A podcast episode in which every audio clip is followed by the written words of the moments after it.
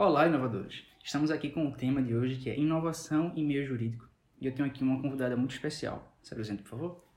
Olá, pessoal. Eu me chamo Sara Rezende. Eu sou aluna do, de Direito da Uninassal. Estou no sétimo período, período atualmente. E sou também pesquisadora do grupo de pesquisa Tributação e Tecnologia da Liga Pernambucana de Direito Digital. Então, Sara, muito, seja muito bem-vinda. Eu gostaria de fazer uma pergunta para você, que é o seguinte. Como inovações disruptivas é, causam conflitos no meio jurídico? Então, para a gente falar de direito e falar de inovação, ou seja, relacionar os dois, a gente precisa ter em mente, primeiramente, que no direito o que não está proibido, ele está permitido. Como assim? A partir do momento que a gente não tem uma delimitação jurídica, a gente pode fazer. Então, por exemplo, se no ordenamento jurídico não tivesse proibido matar, a gente não, a gente poderia matar, entendeu? E aí, é, o, a, a, toda a problemática relacionada atualmente com as inovações disruptivas é em relação à Uber, principalmente. Assim, a primeiro estalo que a gente tem quando a gente fala disso é em relação à Uber. Por quê? Em relação às, às pautas trabalhistas, frente à Uber é uma problemática gigantesca, porque como não está legislado, a gente acaba por não poder proibir certas condutas da Uber frente aos, aos trabalhadores, né? Aos que prestam serviço.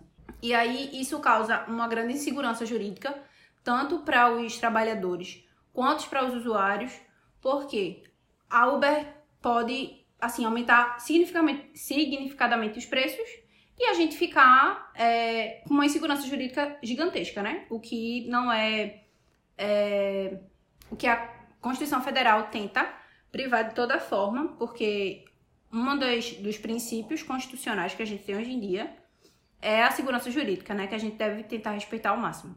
Entendi. Então você tá, tipo, você enxerga isso como um problema? Tipo, você pensa que quando a gente está desenvolvendo um software, a gente está desenvolvendo um programa, a gente tem que pensar em como a lei vai, vai interferir nos nossos assuntos ou não. Tipo, você acha que a gente deveria fazer independente e, ah, a justiça vai se resolver depois. O que você pensa sobre isso?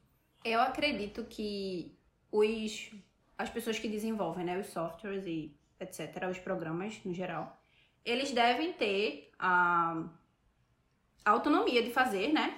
Mas acredito sim que o direito, ele posteriormente, ele tem que olhar para isso com um certo cuidado. Por quê? Porque algumas garantias fundamentais podem não estar sendo respeitadas, sabe?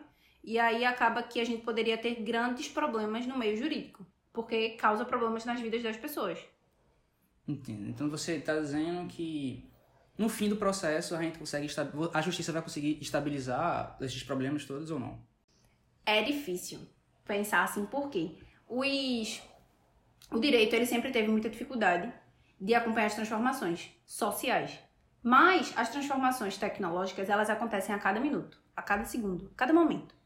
E é, isso, é ainda mais complicado. Porque se as sociais elas acontecem após revoluções, após coisas significativas, assim, dia após dia, imagine uma, as tecnologias que elas vão avançando dia após dia, atualização atualização de, de programas e etc. É complicado a gente pensar em, no direito abrange tudo, mas é uma tentativa que os legisladores, no geral, os estudantes, os pesquisadores tentam, né? A gente tenta abraçar o máximo que a gente consegue com leis, com decretos, com resoluções e etc. Entendo. Então, é, e com relação a uma coisa, se eu chego aqui com um produto novo, totalmente inovador, e ele é digital, quem tributa? Então, na minha linha de pesquisa, é, a gente tenta solucionar isso. Porque é um, um problemão arretado. Eu trato, na minha pesquisa, sobre os bens digitais, que são bens incorpóreos, né? Ou seja, que a gente não toca. Por exemplo, se a gente comprar um livro digital, é um bem digital que a gente tem.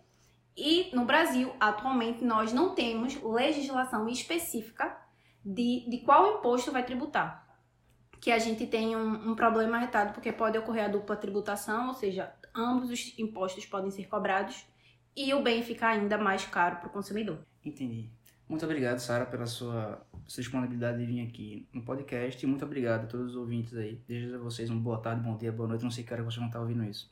Até logo. Até. Tchau.